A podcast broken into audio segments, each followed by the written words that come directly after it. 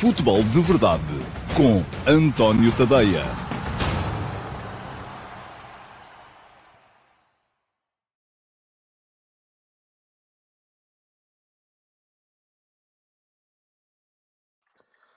Ora então, olá, muito bom dia e sejam muito bem-vindos à edição número 805 do Futebol de Verdade. Hoje é sexta-feira e, como é sexta-feira, neste caso dia 12 de maio de 2023, o Futebol de Verdade é com interação com o live chat. Isto é, à sexta-feira é aquele dia em que um, o live chat está sempre aberto, porque o programa é feito em direto. Uh, simplesmente eu, uh, nas edições de segunda, terça, quarta e quinta, não leio o live chat durante o programa. Só vou ler depois tudo aquilo que vocês já deixaram escrito no final. À sexta-feira é diferente e é diferente de duas maneiras. É diferente, primeiro, porque eu vou ler o live chat durante o programa e vou estar aqui um, a matar saudades da interação convosco, que é uma coisa de que eu gosto e que uh, durante algum tempo fez parte do, do DNA deste, deste programa. E, além disso, também é diferente, porque para eu poder fazer isso, o programa de sexta-feira só chega em direto aos subscritores premium do meu Substack. Se está a ver em direto, é porque já é subscritor premium do meu Substack e fica aqui embaixo o endereço para quem está a ver em diferido e pode eventualmente pensar, epá, que fixe, eu gostava mesmo de ir lá uh, dois a oito dias, sexta-feira que vem, uh, participar no direto do programa. O que é que tenho que fazer? É ir a este endereço que está aqui embaixo, tadeia.substack.com, uh, fazer uma subscrição, uh, neste caso para participar na emissão de sexta-feira que vem em direto, tem que ser uma subscrição premium e a subscrição premium custa 5 euros por mês ou então 50 euros por ano, se quiser fazer uma subscrição anual e dessa forma poupar o pagamento de dois meses. Tem direito não só a participar nas emissões de sexta-feira do Futebol de Verdade, como a entrar no meu servidor de Discord,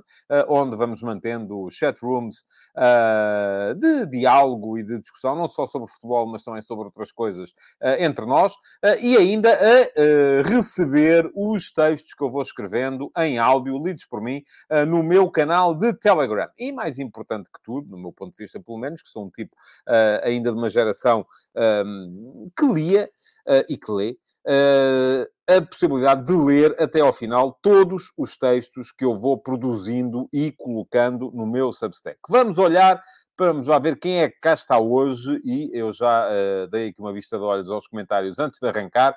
O primeiro a chegar foi o Manuel Salvador. Olá, Manuel, bom dia.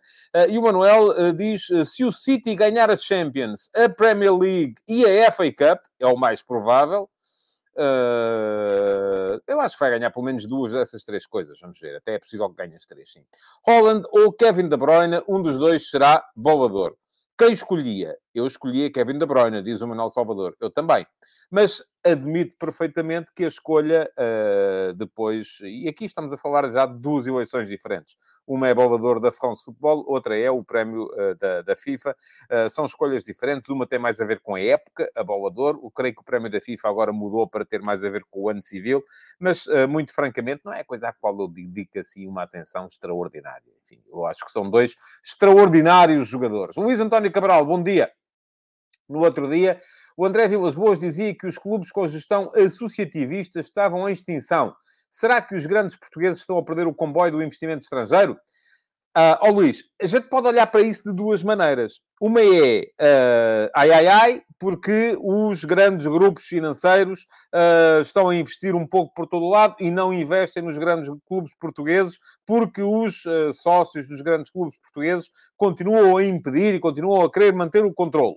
Outro é, ai, ai, ai, porque se os clubes perdem o controle, vem aí o grande capital e passa a deixar, o clube passa a deixar de ser dos sócios e passa a poder pertencer a um capitalista qualquer que se calhar até não lhe passa mais nada pela cabeça, senão uh, vir aqui a fundar o clube. Portanto, há sempre uma maneira boa e uma maneira má de olhar para as coisas. Eu acho que um, não, não concordo com o que diz o André Vilas Boas, uh, uh, quando ele diz que os clubes com gestão associativista estão em vias de extinção. Temos o caso do Real Madrid. O Real Madrid é um clube que continua a pertencer aos sócios uh, e, no entanto, ainda agora, neste próximo mercado, se fala aí na possibilidade de só em transferências de jogadores uh, investirem para cima de 350 milhões de euros em dois jogadores. O Uh, Jude Bellingham, que aparentemente vai mesmo sair do Borussia Dortmund com destino ao Real Madrid, e fala-se numa proposta de 120, 130 milhões, e o uh, Kylian Mbappé, uh, que aparentemente pode estar também de saída do Uh, Paris Saint-Germain uh, para que o PSG possa uh, recomeçar do zero e, se assim acontecer, será com certeza uma super mega proposta do Real Madrid a levá-lo de Paris para fora. Portanto, isto estamos a falar de um clube com gestão associativista. São os sócios que continuam a eleger o presidente, neste caso Florentino Pérez, agora depois é uma gestão hiper mega super profissional que tem departamentos e que é gerido como uma grande empresa empresa na mesma. Simplesmente são os sócios que, de X em X tempo, chegam lá, têm eleições e elegem o presidente do clube que é o homem que depois vai ter uh, uma palavra a dizer uh, na escolha das equipas com as quais trabalha. Portanto, não acredito nessa questão. Acho que a gestão associativista pode ter futuro, tem é que ser feita num, num, num plano uh, muito profissional, como é feito, por exemplo, no caso do Real Madrid e como começa a ser feito no caso dos nossos clubes. O problema dos nossos clubes não é, dos nossos três maiores clubes, não é por terem maioria do capital das suas sociedades anónimas desportivas. O problema é um mercado de dimensão dimensão reduzida, e aqui pode vir um uh, Abramovich qualquer, um Todd Bowley qualquer, um uh, Malcolm Glazer qualquer, uh, um Jim Ratcliffe qualquer, um QSI qualquer, mas com o mercado de dimensão do português não faz milagres, a não ser que queira chegar cá e torrar dinheiro. E a ideia deles não é essa não é torrar dinheiro, é ganhar dinheiro. Uh, portanto, uh, dificilmente eles também terão grande interesse em uh, apanhar um clube português. portanto, o nosso problema, volto a dizer, não é o facto da gestão ser associativista, é o facto do nosso mercado ser muito pequeno. E volto a deixar, porque já deixei aqui várias vezes, para quem ainda não leu, a possibilidade de ficarem a conhecer o tecido societário dos clubes da Primeira e da Segunda Liga Portuguesa. É o artigo da série Donos da Bola, uh, dedicado a Portugal, atualizado para 2023, que já publiquei no último fim de semana. Josias Martins Cardoso, bom dia. Aproxima-se o final da época e Otamendi e Grimaldo ainda não renovaram. No caso Grimaldo, o António já deixou a opinião de que um possível aumento além da conta podia servir de motivo para confusão. E ele continua, o Josias, no balneário. Comparando com a renovação de Otávio, uh, não creio que estejamos a falar de coisas do mesmo nível, uh, uh, em termos de, de, de valores. Acha que isso aconteceu no Flóculo do Porto? Acho que não, que não aconteceu, mas volto a dizer, não estamos de todo a falar de uh, valores ou de desproporções do mesmo nível. E sobre Otamendi, acha que o Benfica deve propor renovação ou não? Acho. Mas, e o Josias continua. Josias hoje tirou amanhã para escrever para nós, hein, Josias? Estou metendo consigo. Uh, se não concorda que a vaga deixada pode ser bem preenchida pelos brasileiros Veríssimo, Morato e João Vitor, ou até mesmo pelo Tiago Araújo, que está a fazer uma boa época no Gil Vicente, vamos lá ver. São uma série de perguntas. Numa só, Josias. Uh, acho que o Benfica, podendo, deve renovar com Otamendi e com Grimaldo. Com os dois. Grimaldo será muito complicado. Porquê? Porque Grimaldo é mais novo ainda pode uh, dar o salto para uma grande liga. E dando o salto para uma grande liga, pode ganhar dinheiro que o Benfica não lhe pode pagar. Ou que, enfim, podendo, uh, poderia obrigar a que fossem aumentados também de forma concomitante muitos dos outros jogadores do plantel para não gerar os tais problemas de desequilíbrio. Não creio de todo que, neste momento, o uh, Otávio ganha sim o dobro do que ganham uh, os outros jogadores do, do, do, do plantel do uh, Flóculo do Porto. Acho que não. Uh, não, não. Mas não tenho esses números, não sei. E, portanto, não quero atravessar muito por aí, até porque nós estamos a falar, no caso do Grimaldo, com certeza não seria necessário ele ficar a ganhar o dobro do resto da equipa. Mas seria ainda assim uma desproporção muito grande, uh, sendo ele, do meu ponto de vista, uh, um dos três jogadores mais importantes nesta época do Benfica. Portanto, uh, atenção, é bom que isto, eu acho perfeitamente normal que o Grimaldo esteja no teto salarial do Benfica. Não sei se pode estar para lá do teto salarial do Benfica. Agora, um, depois, outra questão sobre o Otamendi. Acho que o Benfica deve propor a renovação? Sim. Uh, mas há sempre a possibilidade, e eu creio que ela não se vai colocar, porque creio que o Otamendi vai mesmo ficar no Benfica, de o Otamendi não querer renovar contrato e querer voltar à Argentina. E se isso acontecer, uh, como é que pode ser preenchida a vaga? E eu acho que aí já depende muito. Vamos lá ver. Uh, se pode ser preenchida pelo Nelson Veríssimo, pelo Morato, o João Vitor já tenho mais dúvidas, ou até mesmo pelo Tiago Araújo, eu gostaria de dizer que o melhor é ser preenchida pelo Tiago Araújo mas uh, para isso será necessário que o António Silva fique no Benfica. Vamos ver como é que se gera o mercado do Benfica no final da temporada. Se o António Silva fica ou sai.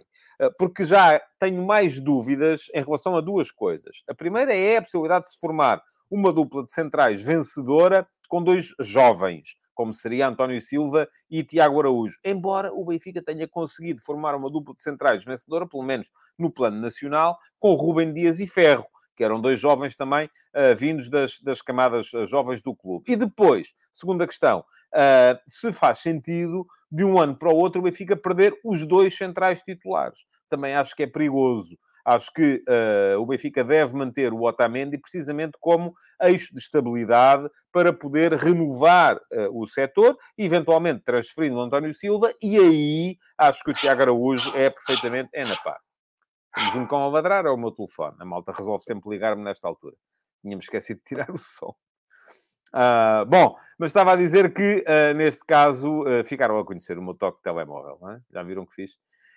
mas acho que deve ficar sempre aí alguém para assegurar a tal continuidade Uh, e essa continuidade deve ser assegurada por Otamendi, e aí se o Benfica, de facto, transferir o António Silva, e vai ter com certeza propostas para o fazer, acho que o Tiago Araújo deve ser uma aposta interessante por parte do treinador do Benfica, porque sim, está a fazer uma boa época no Gil Vicente. Ricardo Ribeiro, bom dia! No caso dos passos partilhados, usando como exemplo o Ugarte, se ele saísse a custo zero do Sporting, o Famalicão também recebia zero. É isso? É isso exatamente. Isto é, uh, eu não sei exatamente como é que está montado o negócio. Creio que o Sporting não tem a obrigatoriedade de vender. Não sei até que ponto é que, terminando o contrato uh, original assinado por Ugarte, havendo uma renovação o Famalicão continua a manter a percentagem, e neste caso, no caso do Ugarte, o Famalicão já só tem 10%, porque, repito, o passo do Ugarte neste momento é 70% do Sporting, sendo que o Sporting começou com 50%, mas depois, ao fim de X jogos, uh, recebeu o direito a comprar mais 10. E ao fim de mais X jogos recebeu o direito a comprar outros 10, já tem 70. Uh, eh, se o Ugarte ficar, ainda poderá eventualmente comprar os 10 que sobram. Uh, se o Ugarte voltar a fazer os tais X jogos durante o, resto, o que falta desta época e a época que vem, sendo que os outros 20% pertencem ao Fênix do Uruguai, que é o clube originário do Ugarte. Mas, havendo renovação, eu creio que o Famalicão mantém os uh, eh, 10% que tem neste momento, a não ser que os venda uh, fruto desse, desse, tal mecanismo. Mas há o caso, por exemplo, mais evidente do Pedro Gonçalves, que neste momento é 50% do Sporting, 50% do Famalicão. Uh, e o Famalicão aparentemente não quer vender os seus 50% porque está à espera de uma grande transferência para o estrangeiro. E eu continuo a achar, e escrevi hoje de manhã sobre isso, e fica aqui o link para quem ainda não viu, uh, que o, o, a partilha dos passos é um engodo uh, complicado para os clubes pequenos, porque muitas vezes os clubes grandes, precisamente por não terem o passo todo, acabam por resistir à venda, porque não lhes dá Uh, em termos financeiros, o lucro que os jogadores dão a continuar a jogar. Isto é, uh, uh, aquilo que se nota é que um Pedro Gonçalves no Sporting renderá sempre muito mais em campo do que pode render a sua transferência quando o Sporting só tem 50%. Já é diferente o caso do Ugarte, porque o Sporting tem 70% e pode vir a ficar com 80% ou até com a totalidade, se conseguir comprar o que falta do passe aos, aos outros clubes. Uh, mas se de repente o jogador acabar o contrato uh, e não renovar e assinar como jogador livre por outro clube qualquer, então aí sim o Famalicão recebe zero. Seja do Ugarte, seja do Pedro Gonçalves. Zero não, quer dizer, já recebeu a parte que recebeu para vender os 50% que vendeu uh, originalmente. Bom, André Raposo, bom dia. Será que Bá volta ao 11? Uh, creio que não. Uh, ainda. Se ele voltar, quem poderá sair? Neres, Rafa ou Chiquinho? Vamos ver. Falarei dos jogos lá mais para a frente. Luís Rodrigues, bom dia. Um, jogo de algum sofrimento para a Roma ontem. Será um a 0 suficiente para o jogo fora com o Leverkusen? Sobretudo com as lesões e a fadiga acumulada? Eu acho que vai depender muito de uma coisa, que se chama Dybala. Uh, havendo Dybala, acho que a Roma pode perfeitamente uh, chegar a, a, a, Leverkusen e passar a eliminatória. Não havendo Dybala, fica mais difícil. Mas acho que neste momento a eliminatória não está nem pouco mais ou menos re, uh, resolvida. Uh, bom dia para o Luís Mendes. César Gonçalves, bom dia. Vi agora o Jornal da Bola, eu creio que foi o Record que falou nisso, uh, que para renovar com Grimaldo seriam 30 milhões, mas o próprio já veio desmentir. Uh, veio desmentir, não sei, não estou a par das, das coisas, César, não vi, não vi nenhum desmentido. não sei se a notícia é absolutamente assim. Uh, quererá ele mesmo ficar? Pois não sei. Eu acho que depende sempre dos números, não é? Isso é como tudo, ele é profissional. Pode gostar muito do clube, pode gostar pouco, isso aqui não interessa nada. O que interessa é, é trabalho. E sendo trabalho, o que interessa aqui é o dinheirinho. Uh, bom, uh, o Luís Mendes veio cá deixar uma opinião, diz que por norma, posso estar enganado, chegar a esta altura da época ainda não ter renovado é sinal de que é para sair. Uh, eu acho que são casos diferentes, porque o Luís diz entre ele e o Nico, o Nico Otamendi é diferente, porque o Nico Otamendi já não tem uh, o mercado que tem o, o, o, Grimaldo, não é? Por isso mesmo também, se calhar, nem sei se o Benfica já lhe propôs a renovação há mais tempo. Simão PCF, bom dia. Esta jornada vamos ter simultaneamente a discussão do terceiro lugar e do antepenúltimo. Acha que as contas já estão fechadas? Acho que em relação ao terceiro estão por um triz, acho que está mesmo quase fechado. Eu recordo o Sporting Clube Braga, basta-lhe ganhar os dois jogos em casa para garantir o terceiro lugar, ou então esperar que o Sporting escorregue nas três jornadas que faltam uh, para o fazer também. Uh, quanto à questão do antepenúltimo lugar, não acho nada que estejam fechadas. Mas falarei de contas lá mais para a frente também, quando chegarmos à, à, à, a essa parte do programa. Filipe Oliveira, bom dia. Qual será o motivo para que pelo sétimo mês consecutivo Pinto da Costa reforce a sua posição na SAD do Porto. Ó oh, Filipe, se viu, e o Filipe é daqueles que lê, acho eu, Uh, o, o, artigo dos donos da bola uh, relativo a Portugal, viu que, uh, tendo investido, e este foi o sétimo mês consecutivo que Pinto da Costa comprou ações da SAD do Futebol do Porto, mas tudo somado, terá gasto pouco mais de 20 mil euros e conseguiu ficar com mais 0,05% das ações da SAD. Portanto, isto é, é, é, vamos lá ver, em termos de big picture, é absolutamente irrelevante. Portanto, o motivo, eu acho que é um sinal para o mercado. É, uh, o Pinta Costa sabe que se comprar Uh, se dá notícia no jornal, se dá notícia no jornal, pode levar mais gente a dizer: é pá, o presidente está a comprar, bora lá, vou comprar também. E pronto, isto pode servir uh, para fazer as, as ações subirem um bocadinho. Eu creio que será isso, não vejo outra razão, até porque uh, não me parece que haja uh, não me parece que haja motivo para, para uh, outro motivo para este reforço da, da posição. Bom, há muito mais gente por aqui, muito mais comentários e, no entanto, não, não, não, não, não, não, não me parece que Uh, dê para, uh, para não, que vale a pena continuar a ler. É bom dia a todos, muito obrigado por estarem cá. Vamos é começar com o programa porque uh, é importante que a malta comece com o programa e ponha isto em andamento. Até porque temos na mesma, apesar de ser futebol de verdade com interação com o live chat, vamos ter na mesma pergunta na MUS e vamos ter na mesma pergunta do Discord. Portanto, há muita coisa para falar no futebol de verdade de hoje. Vamos embora então. Pergunta na MUS é a primeira secção do futebol de verdade e hoje vem do Pedro Ferreira 6668. Enfim, deve haver muitos Pedros Ferreiras no YouTube. Este é o 6668. Se o virem por aí, já sabem. Ora, eh, pergunta ao Pedro Ferreira. Gostava de saber qual é a sua opinião sobre a influência das casas de apostas no futebol e no desporto em geral. Sei que tem ligações profissionais com casas de apostas, não tenho, uh, não é verdade, uh, enfim, tenho, e aliás, está aqui no, no ecrã, não dá para desmentir, uh, não é uma ligação profissional, nunca trabalhei para uma casa de apostas, nunca trabalhei numa casa de apostas. esta secção, a pergunta na MUS, é patrocinada por uma casa de apostas, que é a MUS, que ainda por cima, tanto quanto sei, está fechada em Portugal neste momento. Portanto, Uh, não, não, não há aqui, mas ligações profissionais, deixe-me só dizer-lhe, Pedro, uh, calculo que uh, seja um preciosismo para muita gente, para mim não é, não tenho e nunca tive. mas diz o Pedro ainda, gostava de uma opinião sincera. São sempre sinceras as opiniões que eu deixo aqui. Como podemos ter verdade no desporto quando se ganha mais para perder propositadamente do que para se ser profissional? Acha que há forma de controlar este flagelo? Acha que até os árbitros podem ganhar mais por dar X, número de amarelos, por exemplo, do que fazendo o seu trabalho com seriedade? Bom, vamos lá ver. Já esclareci aqui a primeira questão. Não tenho nenhuma ligação profissional com casas de apostas, uh, embora uh, neste momento tudo aquilo que é desporto uh, dependa muito do financiamento que é feito pelas casas de apostas. E isto é válido para as ligas. Aliás, neste momento nós temos a Liga Portuguesa, é a Liga Bwin, não é? Portanto, é patrocinada por uma casa de apostas que, em troco do naming da, da, da, da, da competição, investe e dá dinheiro à Liga, que depois a Liga pode usar para aquilo que muito bem entender.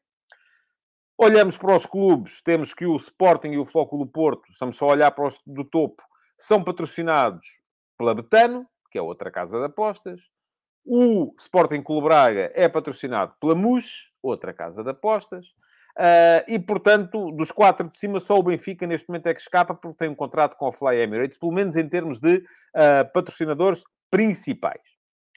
Uh, mas não é só por isso, não é só por aí que temos que ver a coisa. É que depois tudo aquilo que são jornais, televisões, vocês já repararam, eu próprio tenho aqui o patrocínio da MUS, mas antes disso já fiz, uh, uh, tenho o patrocínio da MUS que nem, nem tem a ver com o futebol de verdade. O futebol de verdade foi um acrescento. O patrocínio da MUS no futebol de verdade, ficam a saber, dependeu da, uh, do patrocínio a um conteúdo que eu fiz durante o Mundial, que foi o Mundial Vai ao Bar, que está aqui no meu canal de YouTube e podem ver, que foi patrocinado pela MUS. Da mesma forma que antes disso, eu fiz uh, o Fica a Dica, que foi patrocinado pela Sol Verde. Fica a Dica era um... também estão aqui no meu canal de YouTube os vídeos. Era uma quantidade de vídeos com dicas de apostas, uh, uh, que na altura era patrocinado pela Sol Verde. Antes disso, fiz o Minuto Betano, patrocinado pela Betano. que era também uma espécie de fica a dica, mas mais institucional, mais sério, mais formal. Um, e, portanto, aquilo, eu, eu, tenho que pensar que, da mesma forma que eu, para conseguir manter a minha atividade de jornalista e criador de conteúdos, preciso de patrocinadores, porque se estivesse a depender só dos, do, do, dos contributos dos, uh, dos assinantes, eu nem o salário mínimo conseguia retirar do meu, do meu trabalho, porque as pessoas, infelizmente, estão cada vez menos predispostas para pagar por informação, por jornalismo, por conteúdo. Porquê? Porque está tudo de borla. Então, se está tudo de borla, ninguém vai querer pagar. Isto é muito simples. Estou agora a ver, por acaso, na Netflix, a série de playlist sobre a criação do Spotify. E foi um bocado isso. A dada altura, no episódio que estava a ver ontem, uh, eles diziam assim, mas porquê é que as pessoas vão pagar se têm de borla no Pirate Bay? Portanto, há que uh, perceber que é preciso fazer algumas concessões nos modelos de negócio. E, portanto, as casas de apostas, infelizmente, são, neste momento, no panorama global, as únicas que ainda vão uh, fazendo algum investimento nas, tanto junto dos clubes, e o Josias veio aqui dizer que o Benfica tem Betano nas mangas da camisola. Sim, eu estava a falar de patrocinadores principais, mas, portanto, todos eles acabam por ter algum patrocínio de alguma casa de apostas. Uh, mas a verdade é que se não forem as casas de apostas a meter dinheiro nestas coisas, ninguém mete. Porque já não vemos as bebidas, os... Enfim, nada. É, cada vez a coisa está mais difícil para arranjar patrocínios seja para quem cria conteúdos, seja para quem é jornalista, seja para quem é diretor comercial de uma organização como um jornal, uma televisão, seja o que for, não há.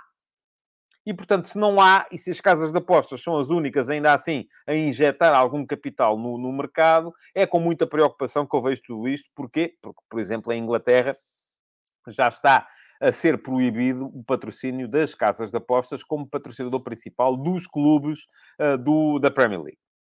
Uh, vai ser, creio eu, a partir da próxima temporada. Agora, porquê é que esta pergunta uh, uh, surge? Surge porque neste momento estamos a ser confrontados com notícias relativas, primeiro, a uma rede de apostas ilegais que flagelou a terceira divisão espanhola, com uma série de resultados combinados, terceira divisão espanhola, atenção, e depois por causa daquilo que é a Operação Penalidade Máxima no Brasil, em que Uh, também estão a ser investigados e afastados uma série de jogadores, até ao nível da Série A, da primeira divisão do futebol brasileiro, por aparentemente terem tido um contributo nefasto e por terem facilitado a manipulação de alguns resultados. Bom, o que é que eu tenho a dizer sobre isso? É que geralmente, onde o futebol, e neste caso é de futebol que estamos a falar, onde o futebol uh, não gera dinheiro suficiente em comparação com aquilo que gera o mercado das apostas, pode haver manipulação. Porque eu acho que as pessoas são tendencialmente sérias, e eu continuo a dizer, para mim, não acredito em resultados manipulados enquanto não tiver a prova, mas sei perfeitamente que pode haver resultados manipulados. Agora, o que eu não alinho é naquelas cenas de ah, eu não sei quantos aqui uh, fez um autogol, está comprado, de certeza absoluta, seja pelo adversário, seja pela casa de apostas. Não, não, não, não, não. Não é assim que funciona. Primeira coisa, eu já ouvi contar muitas histórias, mas a primeira coisa para eu poder dizer que o indivíduo A, B ou C está comprado ou manipulou um resultado é ter a prova de que isso aconteceu. Não é só porque ele de repente teve uma intervenção desastrada, vou dizer que ele está comprado. Não, pode ter tido só uma intervenção desastrada. Eu há bocadinho esqueci-me de uh, uh, desligar o som do meu telemóvel, vocês ouviram o toque do meu telemóvel, há um cão a ladrar e não estou comprado pela Sociedade Protetora dos Animais. Não, é pá, foi mesmo porque fui nabo, esqueci-me de desligar. Isto pode acontecer com jogadores de futebol também. Mas, sempre que estamos a falar de campeonatos uh, que não geram receita suficiente de outras formas e em que os jogadores ganham mal, os árbitros ganham mal, ganham um pouco de dinheiro face ao dinheiro que pode ser movimentado nesses mercados de apostas, é, são, são situações mais suscetíveis de, uh, uh, de, se, de poder haver uh, subornos, de poder haver práticas menos corretas. Um, e isto não tem nada a ver com as casas de apostas em si, tem a ver com a, a intervenção de uh, máfias, de uh, gente que percebe que pode manipular resultados e ganhar dinheiro com isso, junto, diretamente junto dos jogadores, e as casas de apostas aqui são apenas o meio que vai permitir que isto possa acontecer, porque é através delas que o dinheiro circula. Já vimos isto muito antes de haver apostas online. Quem não conhece, vá ler sobre o escândalo Totonero uh, que afetou o futebol italiano no início da década de 80 que inclusive teve jogadores como Paulo Rossi uh, uh, suspensos. Por causa de, precisamente, o Paulo Rossi voltou precisamente a tempo de jogar a fase final do Mundial 82 e de se sagrar melhor marcador, porque antes disso tinha estado suspenso ainda quando era jogador do Vincenza. Até há pouco tempo, quando ainda havia mercado desregulado de apostas em Portugal, e as odds eram um bocadinho mais atrativas do que são neste momento, havia suspeitas, eu próprio, enfim, fazia trading de vez em quando, uh, e tentava perceber os, as tendências para perceber se havia ali casos de resultados ou não manipulados e tal. E havia campeonatos que eram muito suspeitos, que eram geralmente os campeonatos uh, uh, onde havia menos dinheiro a circular a Geórgia, havia campeonatos, o campeonato da Geórgia, o campeonato da Bulgária, o, o, o, o campeonato sub-20 da Ucrânia, os campeonatos dos países bálticos, eram coisas que era tudo mais ou menos previsível. E atenção, eu nunca tive nenhum contacto com máfias de apostas nem coisa do género, mas dava para desconfiar, de facto. Agora, o que é que se vai fazer com isto? Vai-se proibir pura e simplesmente as apostas? Eu não acredito nisso, porque proibir as apostas significa que automaticamente vai florescer um mercado negro, que era isso que acontecia, por exemplo, no Totonero. Aliás, o próprio nome o indica. Era uma espécie de Totocalcio, Totobola, mas negro, ou seja, era clandestino. E há muitos casos, também já ouvi contar muitas histórias de uh, apostas clandestinas nas quais intervêm alguns jogadores de futebol. Ouvi contar. Agora, se é verdade ou não, enfim, isto agora, enfim, é como cada um, não é? Uh, portanto, aquilo em que eu acredito, e a minha opinião é absolutamente sincera, eu sou a favor uh, das apostas desportivas. Porquê? Porque percebo que é uma forma uh, de. não posso ser. percebo que é uma forma de as pessoas poderem aspirar a ganhar algum dinheiro e percebo também que é uma forma de financiamento para o desporto, mas tem que haver regulamentação e fiscalização férrea. É nisso que eu acredito. Não acredito, pura e simplesmente, naquela ideia de uh, uh, agora vamos chegar e vamos acabar com isto, pura e simplesmente. Não funciona. Até porque isso, eu creio que a rede uh, de apostas ilegais na terceira divisão espanhola era, eu não li muito sobre o tema, mas creio que era uh, completamente à margem uh, do sistema e, portanto, era uma coisa que era gerida por uma série de indivíduos que uh, não precisavam de casas de apostas para nada. Como é que se vai proibir isso? Fiscalizar, regulamentar, ter a polícia em cima. É isso que tem que ser feito. E eu creio que as polícias estão a trabalhar cada vez melhor nestas, nestas coisas. O que é que vocês têm para dizer sobre o tema? Diz o Filipe Oliveira que é preciso regulamentação para evitar situações como as que estão a acontecer no Brasil e, sobretudo, fiscalização. Eu acho que regulamentação já existe. O Miguel Lopes diz, não sei se acompanhou a polémica no Distrito de Santarém sobre a atribuição do título de futsal. Aparentemente os regulamentos foram cumpridos e deu no que deu. Uh, pois, não sei, não acompanhei. Não, não. Sei que houve um jogo que acabou 60 a 0. Já li muita coisa. Parece que tinha a ver com uma vingança, porque uma equipa se apresentou só com três jogadores, porque uh, numa outra categoria uh, a outra equipa tinha também facilitado, alegadamente e tal. Enfim, não acompanhei, portanto, nem é coisa que me interessa grandemente. Futsal juvenis, ou o que é, pá, quero lá saber. Uh, muito francamente. E aqui acho que não teve nada a ver com apostas, teve a ver só mesmo com relações humanas, uh, que são coisas às vezes mais complicadas ainda. O Ricardo Pinho diz que o que tem saída pública é a ponta do iceberg. Temos aqui um candidato, uh, Ricardo, a, a, a, a delator, whistleblower. Vamos embora, Ricardo, tudo aquilo que sabes é deitar cá para fora. Filipe Oliveira, no Brasil, tem mais a ver com se determinado jogador vê cartão amarelo até certa altura do jogo. Uh, e pergunta aqui o Luís António Cabral se agora não dá para se fazerem superchats. É possível que não, pois. É como, uh, hoje, pelo menos nesta edição, não dá porque este é um vídeo não listado, não é um vídeo público e, portanto, é possível que não dê. Não sei, não, não, não, não entendo muito do tema também. Uh, pergunta ao Filipe Oliveira se não deveriam as casas de apostas, quando demasiadas apostas num determinado jogo, suspender. É isso que fazem. É isso que fazem. Isso acontece. Já acontecemos. Aqui há uns anos houve um caso, até inclusive, é que teve a ver com o jogo do Feirense. Também não sei. Uh, que o mercado foi suspenso precisamente por causa disso. Uh, uh, e dizendo ao Filipe Oliveira que o campeão da época passada na Bielorrússia acabou por perder o campeonato por causa das apostas, e o Rafael Mota, que no Brasil estão a cogitar para o campeonato e a Copa, porque já são muitos os jogadores a, a parar uh, o campeonato e a Copa, porque já são muitos os jogadores envolvidos. Uh, e pronto, ok. E depois aqui são conversas, porque o Rafael Mota saiu, uh, mandou uma mensagem dizer que tinha optado por, se, por sair do Discord. pronto. acho que a malta está lá toda a sentir a tua falta, Rafael. Vamos embora. diz o Manuel Salvador: quando há muitas pessoas a apostar numa odd, essa odd tende a baixar? sim, como é evidente. até suspender. Aliás, uh, nesse aspecto, enfim, não, não vamos transformar isto num programa sobre apostas, uh, porque uh, não, não é esse o propósito. e até porque, enfim, não, vamos seguir em frente. Vamos andar em frente porque não, não, eu se começo aqui a falar dos mercados de apostas, não me calo e também não é isso que nós, que nós queremos. Não tenho, só para dizer, nunca tive relações profissionais uh, com nenhuma casa de apostas. Uh, gostava de fazer o meu trading quando isso era possível em Portugal. Um, não, entretanto, deixei pura e simplesmente de ser apostador. Uh, e agora as ligações que tenho são estas, são as de procura de patrocínios, porque de facto sem patrocínios não é possível, porque as pessoas não têm que perceber que isto, tal como eu já vos expliquei aqui várias vezes, é trabalho, e sendo trabalho, uh, precisa de assegurar rendimento, porque as minhas contas também, também têm que ser pagas e, portanto, havendo necessidade de rendimento, é preciso ter patrocinadores. E a mim, muito francamente, tanto se me dá que seja uma casa de apostas como uh, um, uma produtora de carnes, uma fábrica de têxteis ou uh, aquilo que for. Agora, o que é preciso, de facto, é haver uh, quem uh, pague pela visibilidade. É só isso, mais nada. E isto é muito claro para mim e não me leva... Aliás, aqui há tempos havia até aí insinuações, porque eu tinha o futebol de verdade, era patrocinado pela Mush, que era o patrocinador do Braga, e, portanto, eu estaria a favorecer o Braga. Enfim, esqueçam lá isso.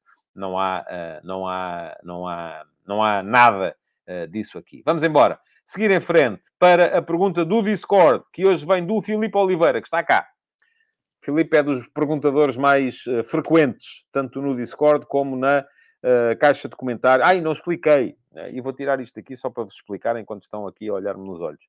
Para terem a vossa pergunta selecionada como pergunta na MUS, o que é que têm que fazer? É muito simples, é só no final desta emissão, e esta é mesmo só no final, porque para já ela não está disponível para toda a gente, mas no final vai estar disponível para toda a gente poder ver vão à caixa de comentários da emissão gravada e na caixa de comentários deixam perguntas. Eu, na segunda-feira, uh, escolho a pergunta melhor e uh, ela é eleita pergunta na MUS e é respondida aqui no Futebol de Verdade da próxima segunda-feira. É muito simples. Já que estão a fazer isso, podem passar por lá também e deixar o vosso like na emissão de hoje do Futebol de Verdade. O Futebol de Verdade está a ter Uh, isto é sempre, eu lembro e a malta vai e põe like. E depois há dias em que eu não lembro e, e aquilo vai descendo, até que depois sobe outra vez e depois vai descendo, é por aí fora. Portanto, malta, vamos lá.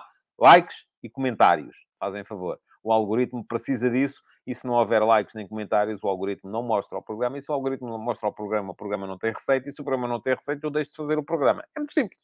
Isto é, uh, é uma pescadinha de rabo na boca. Chega lá, é, é muito fácil chegar lá. Portanto, Uh, o vosso contributo para que o Futebol de Verdade continue é muito simples também. É só uh, deixarem like e uh, deixarem comentários na caixa de comentários. Não é no live chat. Também podem deixar no live chat, mas é, sobretudo, na caixa de comentários.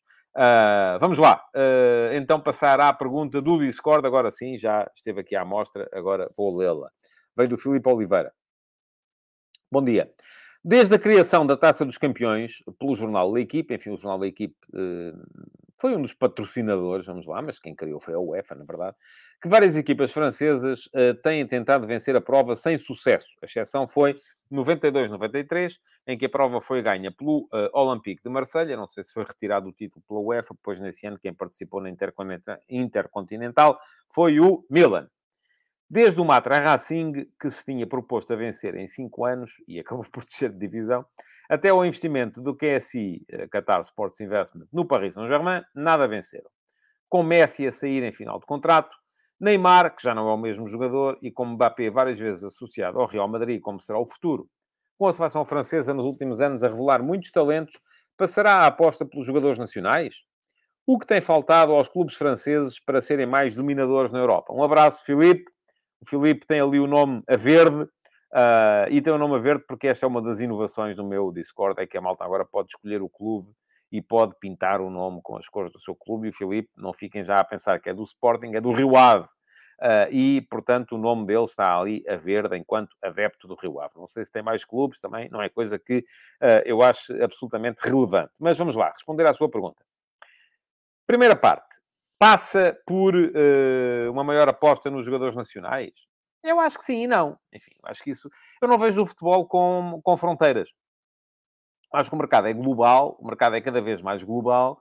Uh, e não acredito que os clubes franceses possam vir a ganhar uma taça, uma Liga dos Campeões Europeus, uh, se de repente uh, ah, agora vamos só apostar no jogador francês. E há muitos com muito talento. A questão é que muitos desses jogadores franceses com muito talento saem cedo também para a Premier League, para a Série A italiana, para a, a, a Liga Espanhola, e portanto não é possível. Um, enfim, portanto, aquilo que eu acho é que o futuro, para ser vencedor por parte dos clubes franceses, tem que ser com uma intervenção séria, avisada, profissional, uh, competente ao mercado que é global. Portanto, não acredito nisso. Da, da, agora vamos apostar no jogador francês. Não, esqueça lá isso. Agora, a outra questão que o Filipe aqui coloca, o que tem faltado aos clubes franceses para serem dominadores na Europa, enfim, eu acho que tem muito a ver com uh, toda uma série de fatores, e, e, enfim, se há país que é dominador na Europa neste momento é a Inglaterra, e já falámos aqui do domínio da Premier League no futebol europeu uh, vezes suficientes, para vocês saberem o que é que eu acho. Acho que tem muito a ver com uh, uma manobra de marketing e com a facilidade que os ingleses têm, por via da língua também, em chegar a um mercado global, e neste momento a Premier League é, uh, pelo menos, o segundo campeonato de toda a gente no mundo. Em alguns sítios até será o primeiro. Eu acredito que haja países muito periféricos, onde o futebol uh, nacional não tem grande relevância, em que a Premier League é o primeiro campeonato. Em Portugal é o segundo. Assim, os portugueses olham para o nosso campeonato e a seguir olham para a Premier League e é o segundo em quase todo o mundo. Isto faz com que haja muito mais receita, muito mais dinheiro e isto não vai. Aqui, os clubes franceses, até por uma questão de língua, por uma questão de atraso relativamente à Premier League, que percebeu isto e a dimensão global do mercado muito antes de toda a gente e, portanto, uh, leva já muitos anos de avanço sobre toda a gente e vai ser muito difícil uh, uh, interromper este predomínio. Mas Uh, creio que aqui não há possibilidade de substituir a médio prazo sequer a Premier League como uh, uh, campeonato dominante em termos de futebol europeu. Agora, o que é que tem faltado aos clubes franceses? Eu acho que tem faltado, sobretudo, crescimento sustentado. E é uma coisa que os franceses... E é, isto serviu-me para fazer aqui uma pequena reflexão. Em toda a história da Taça dos Campeões Europeus, houve 18... Uh, os clubes franceses tiveram 18 vezes nas meias finais. Uh, duas vezes na década de 50, ambas pelo o Stade Reims, que depois chegou à final, mas perdeu, com o Real Madrid. Nenhuma vez na década de 60, e aqui houve algum retrocesso. Duas vezes na década de 70, ambas pelo Saint-Étienne, uh, que foi à meia-final em 75 e chegou à final em 76, mas perdeu. Duas vezes na década de 80, meia-final do uh, Girondin de Bordeaux em 85 e meia-final do Olympique de Marselha em 90. Três vezes, perdão, seis vezes na década de 90, foi o ano forte do futebol francês. E lá foi a década forte do futebol francês e foi interrompida quando chega à Liga dos Campeões e, sobretudo, uh, ou melhor, ela nasceu da chegada da Liga dos Campeões, mas depois foi interrompida quando a Liga dos Campeões se tornou naquilo que ela é hoje, com mais clubes uh, dos países dominantes. Porquê? Porque na década de 90, em 10 edições, quando ainda ia só um clube por país e tal, em 10 edições, os franceses foram seis vezes à meia-final. Olympique de Marselha em 91, foi à final e perdeu.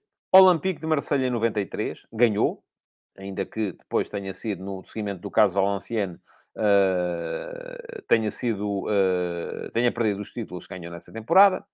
Mónaco em 94, meia-final. Paris Saint-Germain em 95, meia-final.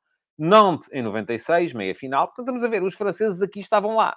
Mas lá está, só entrava uma equipa de Inglaterra, uma equipa de Espanha, uma equipa de, da Alemanha, uma equipa de Itália, uma equipa da França, era mais fácil para eles. Mónaco em 98, meia-final, e depois o que é que acontece? A UEFA começa a perceber que tem ali a necessidade de chamar mais equipas dos principais campeonatos. E com mais equipas de Itália, de Espanha, de Inglaterra, de, da Alemanha, os franceses vieram por aí abaixo. Década, primeira década do século XXI, duas equipas francesas na meia-final. O Mónaco vai à final e perde com o Porto em 2004. O Lyon vai à meia-final e é eliminado em 2010. Segunda década do século, década de 10, portanto, três equipas francesas na meia-final. Mónaco na meia-final em 2017 e depois há aquele ano uh, atípico da pandemia em que o Lyon chega à meia-final e o Paris Saint-Germain chega à final e a perde contra o Bayern. E, por fim, nesta década, temos para já uma meia-final do Paris Saint-Germain. O que é que isto me leva a concluir? Que uh, os franceses tiveram um total de 18 presenças nas meias finais, vieram de 1, 2, 3, 4, 5, 6, 7, 8 equipas diferentes e só ganharam uma vez. Em contrapartida, Portugal, na história da Liga dos Campeões, só tem 11 presenças nas meias finais. E só dois clubes lá chegaram, Benfica e Porto. Mas tem três títulos. Uh, perdão, tem quatro títulos. Isto, isto leva-nos a pensar o quê? Ou a questionar, pelo menos, o quê? Leva-nos a questionar, será que essa ideia de termos mais clubes e ter um, uh, clubes mais... E porque em França a coisa acontece assim. Há uma realidade social muito diferente da realidade portuguesa. Reparem, já tivemos o Stade Reims, Saint-Étienne, Bordeaux, Olympique Marselha, Mónaco, Paris Saint-Germain, Nantes e Lyon. Todos nas meias finais da Liga dos Campeões. Portugal só teve Benfica e Porto. Mas depois, aqueles clubes, precisamente fruto da tal realidade mais concorrencial que se vive em França, onde não há superclubes, há muitos clubes fortes, há uma classe média alta, fortíssima, não há uma superclasse. Está agora o Paris Saint-Germain a tentar criá-la, fruto do investimento do Qatar. Em Portugal, onde só temos dois clubes a chegar lá, os portugueses conseguiram quatro uh, uh, vitórias. Benfica em 61 e 62, Porto em 87 e 2004. Além disso, Uh, o Benfica ainda esteve na final em 63, 65, 68, 88 e 90. E ainda esteve na meia-final em 72 e o Porto na meia-final em 94. Portugal tem 11 presenças nas meias finais. Só dois clubes e quatro troféus. Portanto, isto dá-nos que, uh, algo que pensar. Aquilo que me parece é que falta aos clubes franceses um crescimento mais sustentado. Porquê? Porque há o Stade de Reims na década de 50, ao Saint-Étienne na década de 70, ao Olympique Marselha na década de 80 e 90, enfim, ali a, a meio. Um, há o Mónaco, enfim, o Mónaco e o PSG ainda assim são aqueles que têm, mas é fruto de investimentos em alturas diferentes, que têm mais alguma uh, capacidade de estender no tempo o seu, o seu domínio, mas não há superclubes uh, que uh, uh, tenham, fruto de uma realidade social, que lhes permita tornar-se dominantes durante mais tempo, no, durante um período mais largo de, de, de tempo. Bom, vamos lá ver. O que é que vocês têm a dizer sobre, sobre este tema? Uh, o Josias Martins Cardoso diz que o PSG esteve perto em 2020. Sim, esteve perto. Chegou à final, mas era muito pior equipa do que o Bayern, não é? Portanto, uh, o André Raposo diz que falta competitividade no campeonato. Neste momento falta, mas foi coisa que nunca faltou. Aliás, se há coisa que o campeonato... Enfim, começou a faltar com aquela série de campeonatos consecutivos do Lyon, que lá está. Tem a ver precisamente com a, a tal mudança na Liga dos Campeões. Quando mudou a Liga dos Campeões e passou a haver mais dinheiro, uh, passou a haver equipas dominantes em França e deixou de haver a tal realidade em que uh, o, o, os grandes clubes iam alterando uh, de um ano para o, para o outro. O Rafael Mota diz que o campeonato em França é um pouco parecido com o nosso, os jogos fracos não interessam a ninguém. Eu, por acaso, não acho, Rafael. Acho que lá há, exatamente fruto dessa tal realidade social em que todos os clubes têm mais gente, a coisa não, não funciona assim. O Luís Mendes, que vive em Moçambique, Diz que em Moçambique já começam a trocar os clubes portugueses pelos clubes da Premier e pelo Real e pelo Barcelona, até em Portugal. Já há muita gente a fazer isso. O Jorge Fernandes diz que os jogadores que jogam nos clubes franceses pagam muitos impostos, o que torna menos competitivos relativamente aos ingleses e restantes nas Big Four torna-os uh, mesmo competitivos.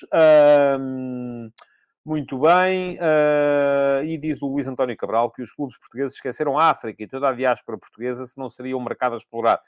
Sim, mas é um mercado que não tem muito dinheiro, sabe? Uh, portanto, não me parece que seja tanto, tanto por aí uh, que a coisa possa mudar.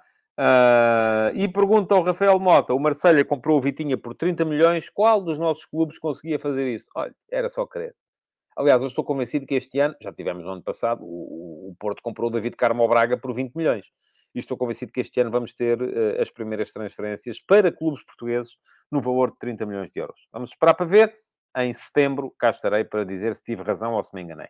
Pronto, já sabem, para fazerem a pergunta no Discord, o que é que têm que fazer? É ser subscritores premium do meu uh, Substack e, além disso, uh, irem à secção, à chatroom que lá está, no Substack, muito bem organizadinho neste momento, uh, para deixarem a secção chamada Perguntas do Discord, deixarem lá uma pergunta. Eu depois, todos os dias, escolho uma também para ser respondida aqui. E posto isto, vamos entrar então Uh, na uh, secção seguinte do Futebol de Verdade, são os ataques rápidos. Já sabem que o Futebol de Verdade, sexta-feira, é sempre um bocadinho mais comprido, uh, porque tem a interação e eu não deixo de ter aqui muita coisa para, para, para dizer. Ataques rápidos para hoje. Começo por vos falar do futebol de ontem, já sabem. Liga Europa, tudo em aberto para a segunda mão, vai ser na semana que vem. Aroma de Mourinho ganhou por 1 a 0 ao Leverkusen. Uh, golo do Eduardo Bove uh, e uh, um jogo que a Roma teve alguma dificuldade para encarar. No final e no início podia ter sofrido golos. No início foi o Rui Patrício que evitou. No final, fruto de um desentendimento entre o Rui Patrício e um colega da defesa, teve que ser o Cristante a evitar sobre a linha aquele que seria o gol do empate do Leverkusen. O Leverkusen está, de facto, muito melhor equipa do que quando jogou contra o Futebol do Porto e uh, isto significa que Uh, terá com certeza uma palavra a dizer uh, na segunda mão, que vai jogar em casa. Já disse aqui, dependerá muito uh, da equipa que a Roma estiver para, tiver para jogar essa segunda mão, o futuro da, da, da competição. Um, no outro, na outra meia-final, uh, a Juventus uh, sofreu muito também para conseguir um empate em casa contra o Sevilha, e está visto. Eu, neste momento, já acho que vamos ter Sevilha na final, mais uma vez. Esta é a competição do, do Sevilha. Uh, o, o Sevilha foi melhor que a Juventus durante grande parte do jogo. Agora, isso não chegava, não chegou ao Sporting, por exemplo, que foi melhor que a Juventus também no jogo em Turim e perdeu esse jogo por 1 a 0. Pontos em comum entre os dois jogos, o golo de uh, Gatti. Uh, Gatti, que uh, só tinha marcado um golo esta época, precisamente nesse Juventus 1, Sporting 0, marcou ontem o segundo uh, nesse Juventus 1, Sevilha 1, desta vez já no período de compensação, a evitar a derrota da Juventus em casa, mas vai sofrer com certeza a Juventus em Sevilha, e neste momento, se tivesse que apostar, eu diria aquilo que está a dizer aqui o... onde é que ele está? o Manuel Salvador, que diz Roma-Sevilha na final. Eu, se tivesse que apostar neste momento, diria isso também. mas Vamos ver. Uh, está tudo em aberto. Liga Conferência. Surpresa proporcionada pelo uh, Basileia em Florença, ganhou por 2 a 1 à Fiorentina. É uma equipa interessante, esta equipa do Basel. Uh, eu não daria muito por eles uh, para chegarem à final, ainda assim não estou convencido. Vamos ver como é que corre a segunda mão, mas ainda assim é uma equipa muito interessante, com alguns jogadores promissores, jogadores um, africanos, uh, o, o, irmão do Granit Xhaka também, são jogadores interessantes, é uma equipa que pode uh, ser competitiva a este nível. No outro jogo, sofreu o West Ham para ganhar ao Alkmaar, ganhou por 2 a 1, de virada, uh, mas vai também sofrer muito, creio eu, na segunda mão em Alkmaar, e eu aqui vou dizer-vos, acho que as duas equipas que perderam nesta primeira mão, ainda assim, eu se tiver que apostar, eu diria Fiorentina, Alkmaar, na final. Vamos a ver como é que vai dar, o que é que vai dar. Mas se eu neste momento tivesse que dizer alguma coisa uh, uh, uh, por isso, era para aí que eu ia. Mais coisas para os ataques rápidos, para chamar a atenção do. São só mais duas coisinhas. Ah, não, há mais, porque depois há o futebol do fim de semana. para me referir às declarações de Frederico Varandas ontem, que diz que era uma arbitragem independente dos clubes e, portanto, uma arbitragem organizada num organismo independente seja da Liga, da Federação, seja o que for, enfim, para isso era preciso mexer na lei de base do desporto. E eu, de qualquer maneira, concordando eu com Frederico Varandas, quando ele diz que a arbitragem é muito pressionada, e escrevi sobre o tema no outro dia, uh, quando realcei a boa exibição de Artur Soares Dias uh, no Real Madrid-Manchester City e a comparei com as exibições às vezes sofríveis dos nossos árbitros nos jogos em Portugal, não, não estou aqui a falar de favorecimentos, a B ou C, não é disso que eu estou a falar, até porque acho que isso, feitas as contas, acaba por uh, ficar tudo igual. Eu estou aqui a falar pura e simplesmente de uma coisa que são más arbitragens em Portugal, que são muitos apitos, muitas faltas, muitos cartões, muitos penaltis, toda a gente. E eu acho que isso tem mais a ver uh, com a pressão que é colocada nos média do que com a pressão, uh, por intermédio dos clubes, claro, do que com a pressão que seja feita dentro dos organismos. Se eu, eu para achar que Varandas tinha razão quando quer uma arbitragem independente dos clubes, da Federação e da Liga, teria que achar que esta pressão é, é feita dentro dos organismos. E, enfim, eu não cheguei a esse ponto. Não acho que seja assim. Porque se é assim, então é muito mais grave. Mas até hoje não tenho essa, essa noção. O André Raposo diz aqui que concorda com a saída da arbitragem da alçada da Federação e dos clubes. Lá está, André. Se acredita que é dentro dos organismos, que é o presidente do Conselho de Arbitragem, que vai dizer aos árbitros: é pá, marca aí um penalti a favor do qual, expulsa o jogador tal. Então aí acho que sim, é tirar. Agora, como eu acho que não é nada disso que acontece, como eu acho que o problema aqui, e já o expliquei também numas conversas de bancada aqui há tempos, uh, e vou deixar aqui o link também para quem quiser ler. Olhem, pronto, quem quiser reler, uh, estava lá explicado aquilo que eu penso sobre a interferência do. Uh, da pressão dos, dos clubes através dos média e como é que isso estraga a arbitragem em Portugal. Como eu acho que é por aí, uh, o facto da arbitragem estar dentro ou fora da federação é absolutamente igual ao litro, meus amigos. Porquê? Porque a pressão vai continuar. Nos programas vamos continuar a ter os, uh, uh, os frames e tal, e os árbitros a serem castigados todas as semanas com horas e horas e horas de televisão. e que os leva depois a assumir uma arbitragem muito mais defensiva. Uh, e, portanto, uh, eu acho que é esse o problema. O André Raposo diz que acha que deve ser um organismo independente, mas independente do quê? Neste momento não é um organismo independente. A Federação Portuguesa de Futebol não é um organismo independente. É que se não é, estamos mal. Se não é, estamos mal. Agora, uh, o facto é que as pessoas às vezes parece que acreditam que o Pai Natal vem montado nas renas e desce pela chaminé. Porquê? Porque vamos criar aqui um organismo que é a arbitragem, chamamos assim, arbitragem independente. E isto quer dizer que depois os clubes não vão lá pressionar? E que não vai haver, continuar a haver suspeitas de que o clube A, o clube B, o clube C domina o presidente, o gajo que faz as nomeações e tal. Não, acham que sim? É pá, não é por aí.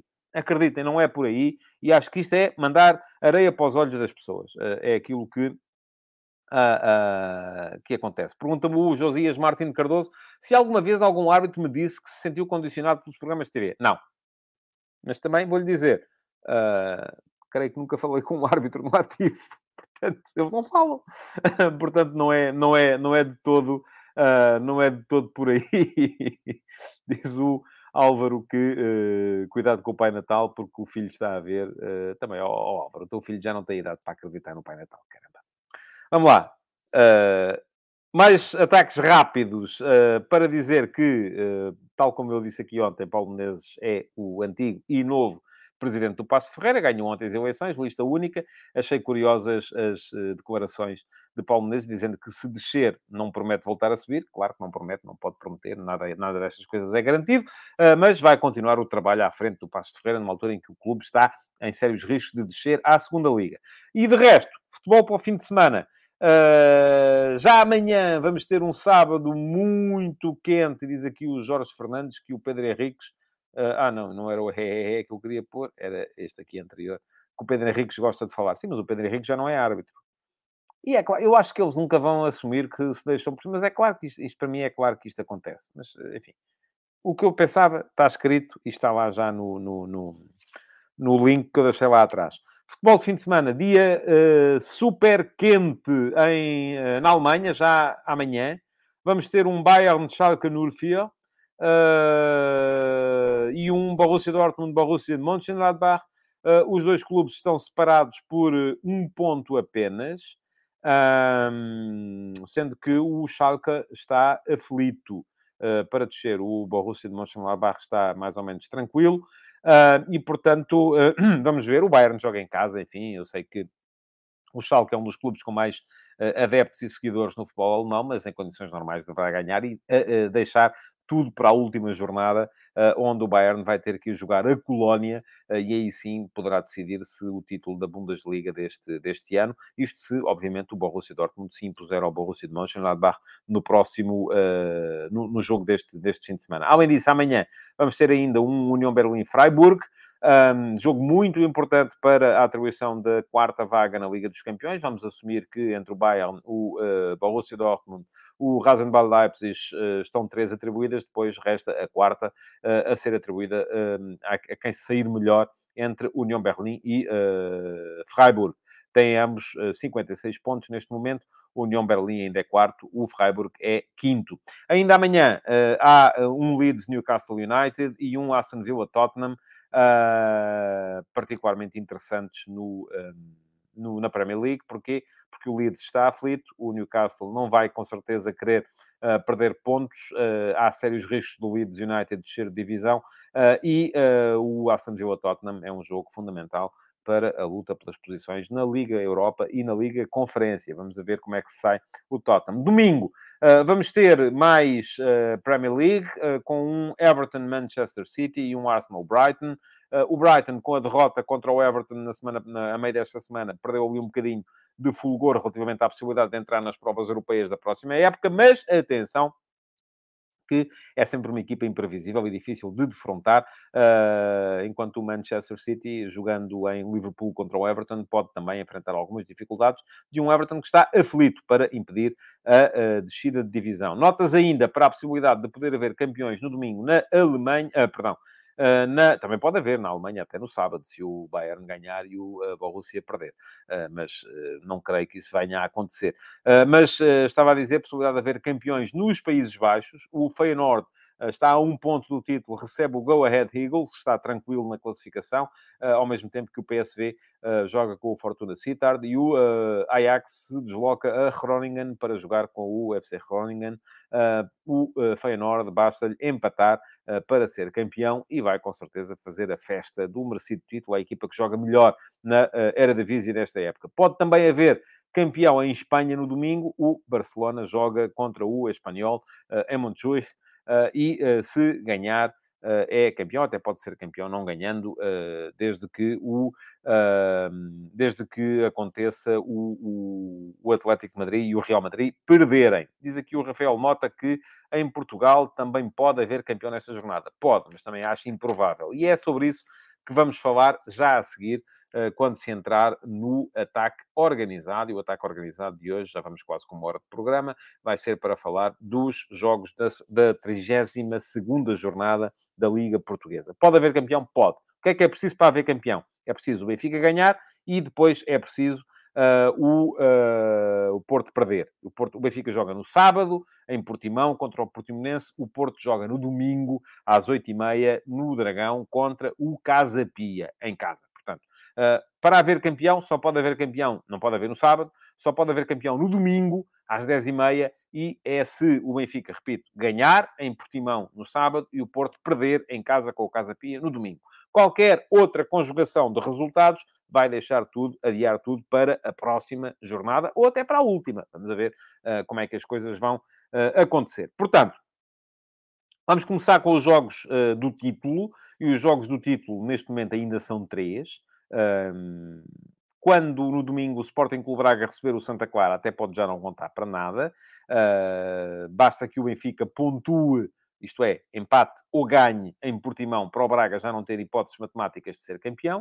Uh, e, enfim, uh, portanto, até é possível quando o Braga entrar em campo no domingo às 18 horas para receber o Santa Clara, já jogue sem ser a contar para o, para o, para o título, mas para já temos, antes de começar a jornada, três jogos potencialmente importantes na luta pelo título. Portimonense-Benfica, sábado, uh, Braga-Santa Clara, domingo, e Flóculo Porto-Casa Pia, domingo também. Vamos começar pelo Portimonense-Benfica. Uh, o, Benfica defronta um Portimonense que já está salvo, uh, já não tem qualquer possibilidade de cair de divisão e que só ganhou dois jogos dos últimos dez.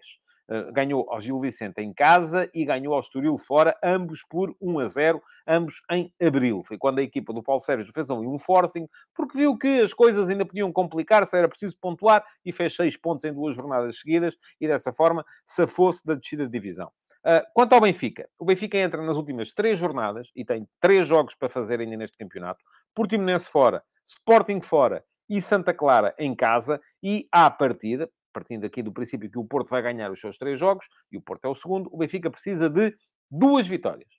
Tem que ganhar dois jogos. Pode deitar um fora, mas precisa de ganhar dois. Portanto, uh, uh, tendo em conta que até pode ganhar os próximos dois e ser campeão em Alvalade, mesmo que o Porto ganhe os seus jogos, já na próxima jornada. Se uh, deixar cair um destes, vai ter que, provavelmente, prolongar a discussão até ao último dia. Uh, o Benfica vem de três vitórias seguidas, todas elas sem sofrer golos. Uh, e atenção que o Portimonense marca há cinco jogos seguidos, desde que perdeu por 1 a 0 no Dragão, no dia 2 de Abril. Só lá vai uh, mês e meio. Portanto, temos aqui uma defesa do Benfica que está melhor, três jogos seguidos sem sofrer golos, contra o Estoril, contra o Gil Vicente e contra o Sporting Clube Braga, e do outro lado um Portimonense que marca há cinco partidas consecutivas. Depois, em termos das equipas, enfim, o Portimonense não tem uh, nenhuma ausência, tem muitos jogadores uh, tapados por cartões amarelos, mas tendo em conta que uh, já não está a discutir nada no campeonato, provavelmente nem estará muito preocupado com isso. Se os perder para a próxima jornada, enfim, acaba por ser um bocadinho igual ao litro. e do outro lado, o Benfica sem Otamendi, vai jogar Morato, seguramente, e com três jogadores a um cartão amarelo da suspensão. E isto é importante, porque na próxima jornada há Sporting Benfica.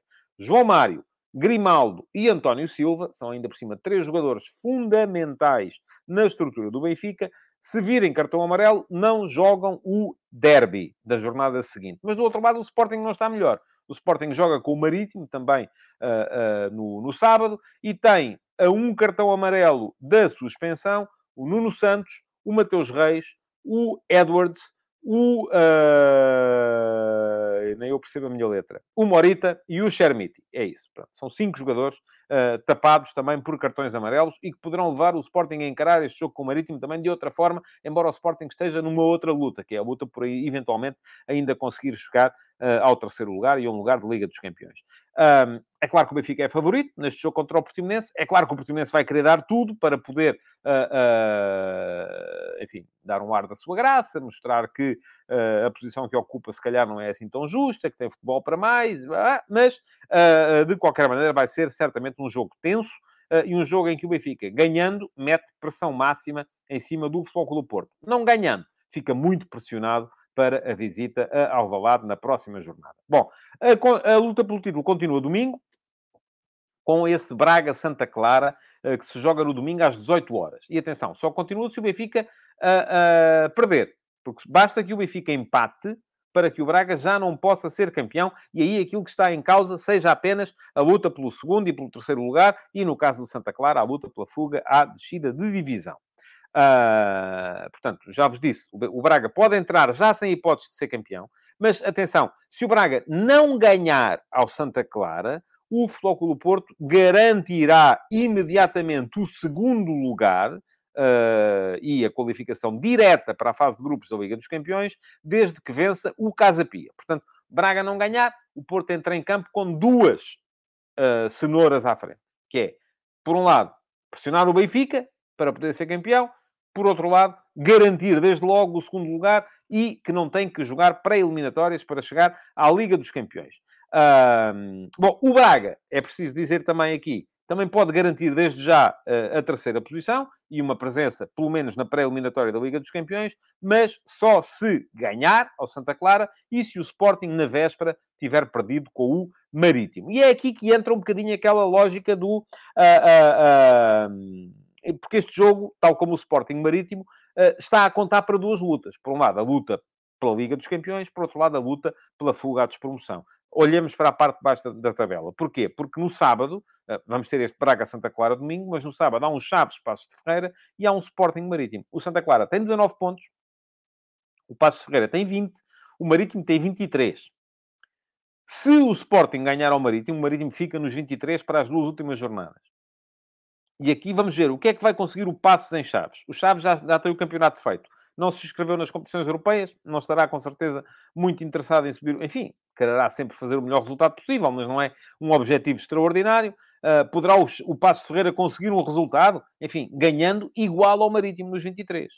E o Santa Clara, que já saberá estes resultados, porque os jogos são no sábado, entra domingo a saber do que é que precisa para encostar ou não aos adversários na luta pela fuga às duas posições de despromoção direta, porque eu estou convencido que estas três equipas vão ser as três últimas e, portanto, só uma delas vai ter a possibilidade de jogar o play-off eh, para fugir à despromoção com o terceiro classificado da segunda liga. Portanto, que equipas é que vamos ter neste Braga-Santa Clara? Um Braga a abrandar? Um Braga satisfeito com o terceiro lugar uh, e, portanto, a, a, a, tirar um bocadinho o pé? Uh, e porquê? Porque para, para chegar ao, ao, terceiro lugar, à partida sabe que o garante ganhando dois jogos, mesmo que o Sporting ganhe sempre, e pode ganhar os dois jogos em casa, agora contra o Santa Clara e na última jornada contra o Passos de Ferreira, mas até pode nem precisar disso, basta que o Sporting deixe cair pontos pelo, uh, pelo, pelo caminho. O Braga vinha com cinco vitórias seguidas antes de uh, perder na, na luz, o Santa Clara vem de uma vitória por 3-2 contra o Gil Vicente, que lhe permitiu ter mais alguma esperança, depois de 21 jogos consecutivos sem perder, uh, perdão, sem ganhar. Uh, foram 17 derrotas, 4 empates entre todas as competições. Braga sem Al-Musrati, uh, que está aparentemente a ser gerida a sua condição física para poder jogar a final da Taça de Portugal. Por fim, domingo 8 e meia, Porto Casa Pia. E este jogo vai depender muito daquilo que o Benfica tiver feito na, na, na, na véspera. Um, já vos disse, o Porto está a olhar aqui para uma série de questões. Primeiro, para o Benfica. Se o Benfica tiver ganho, o Porto tem que ganhar para manter a pressão. E para poder, ganhando depois o seu jogo da penúltima jornada, e eventualmente aproveitar uma escorregadela do Benfica em Alvalade para prolongar a luta até ao último dia.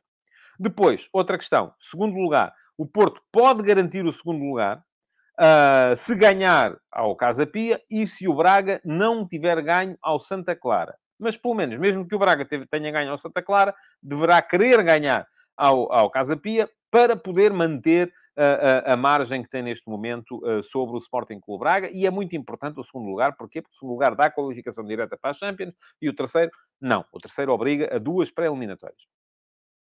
O Casa Pia Uh, já está longe da possibilidade de se qualificar para a Liga Conferência, está a 8 pontos do Aroca, a 7 do Vitória Sport Clube, há 9 pontos por disputar. O Vitória joga antes, o Aroca só joga depois, uh, mas uh, até pode, né, creio que o Casa Pia já não pensa sequer nessa possibilidade de qualificação europeia. Mas será Uh, como já foi na primeira mão, na primeira volta, perdão, e eu recordo que o Casa Pia empatou 0 a 0 com o Porto a jogar com 10 durante boa parte da partida no Estádio Nacional, uh, será com certeza uma equipa dura de roer, porque é sempre uma equipa dura de roer, uma equipa forte no plano defensivo. O Porto entra sem Marcano e sem Otávio, já para não falar do João Mário, mas continua a ter uma equipa uh, com certeza uh, habilitada. Acredito que o PP possa fazer as vezes do Otávio, que obrigará à entrada do Manafá para a posição de lateral direito. O Fábio Cardoso vai com certeza fazer o lugar do Marcano no centro da defesa, não acredito que possa jogar o David Carmo. E depois continua a haver três homens para dois lugares a meio campo uh, Gruitch, Uribe e Stefano Eustáquio, um, Galeno na esquerda, certamente PP a fazer do Otávio e uh, certamente também uh, o Evan Nilsson, que está a tentar regressar a fazer companhia ao Taremi na frente. Vão ser três jogos quatro, se quisermos contar o Sporting Marítimo, certamente muito interessantes de acompanhar. E na segunda-feira cá estarei para vos dar conta daquilo que tiver acontecido. o que é que vocês têm a dizer antes de acabar Uh, diz aqui o Rafael Mota que o Benfica vai passear, que o Portimonense não joga nada, tem que ser muito fora do normal para, para ganhar. Um, o Ricardo Pinho diz que vai, está a brincar, apostar todas as poupanças na vitória do Schalke, após sugestão do, do, do Jorge. Uh, deve pagar bem, com certeza. Pelo menos o Manuel Salvador prevê aqui que Benfica e Braga empatam, Porto e Sporting ganham. Pergunta aqui o Josias Martin Cardoso se o Santa Clara perder já se desce. Uh, não. A não ser que o Marítimo ganhe em Alvalade. Uh, porque se o Santa Clara perder, fica com 19 pontos. Uh, se o Passo Ferreira também perder em Chaves, fica com 20. E se o Marítimo perder em Alvalade, fica com 23. Portanto, 19 para 23 são 4 pontos, quando há 6 pontos em disputa. Portanto, não, não desce. Embora fique com certeza muito complicado a vida. Uh, o Jorge Fernandes diz que os quatro primeiros estão com as contas fechadas, tal como está. Um, e, o, e diz ainda que só não sabe quem fica em quinto ou em sexto. Eu creio que será entre o Oroco e o Vitória Sport Clube também. Uh, e o Rafael Mota, que é braguista, diz que está à espera de ver a reação do Braga ao jogo sofrível que fez na luz. O André Raposo garante que o Braga vai golear o Santa Clara. Uh, e ainda o Marco Castanha vem cá dizer que em caso de empate pontual com o Passos, o Marítimo tem vantagem. Uh, o uh, Jorge Fernando diz ainda que na segunda liga não sabe quem vai ficar em segundo, nem eu. Se soubesse, estava melhor. Se é o Estrela ou o Farense, estamos a lutar por, uh, por isso.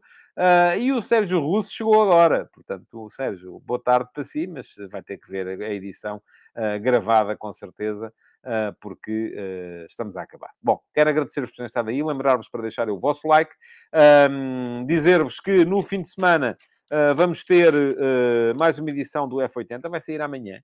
Um antigo jogador que faria anos amanhã se ainda fosse vivo, já não é?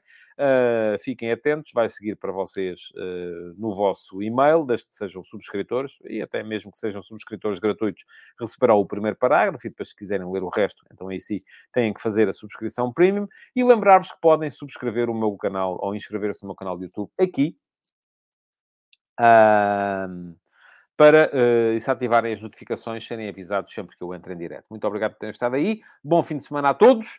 E uh, segunda-feira estaremos de volta então para mais uma edição do Futebol de Verdade. Até lá.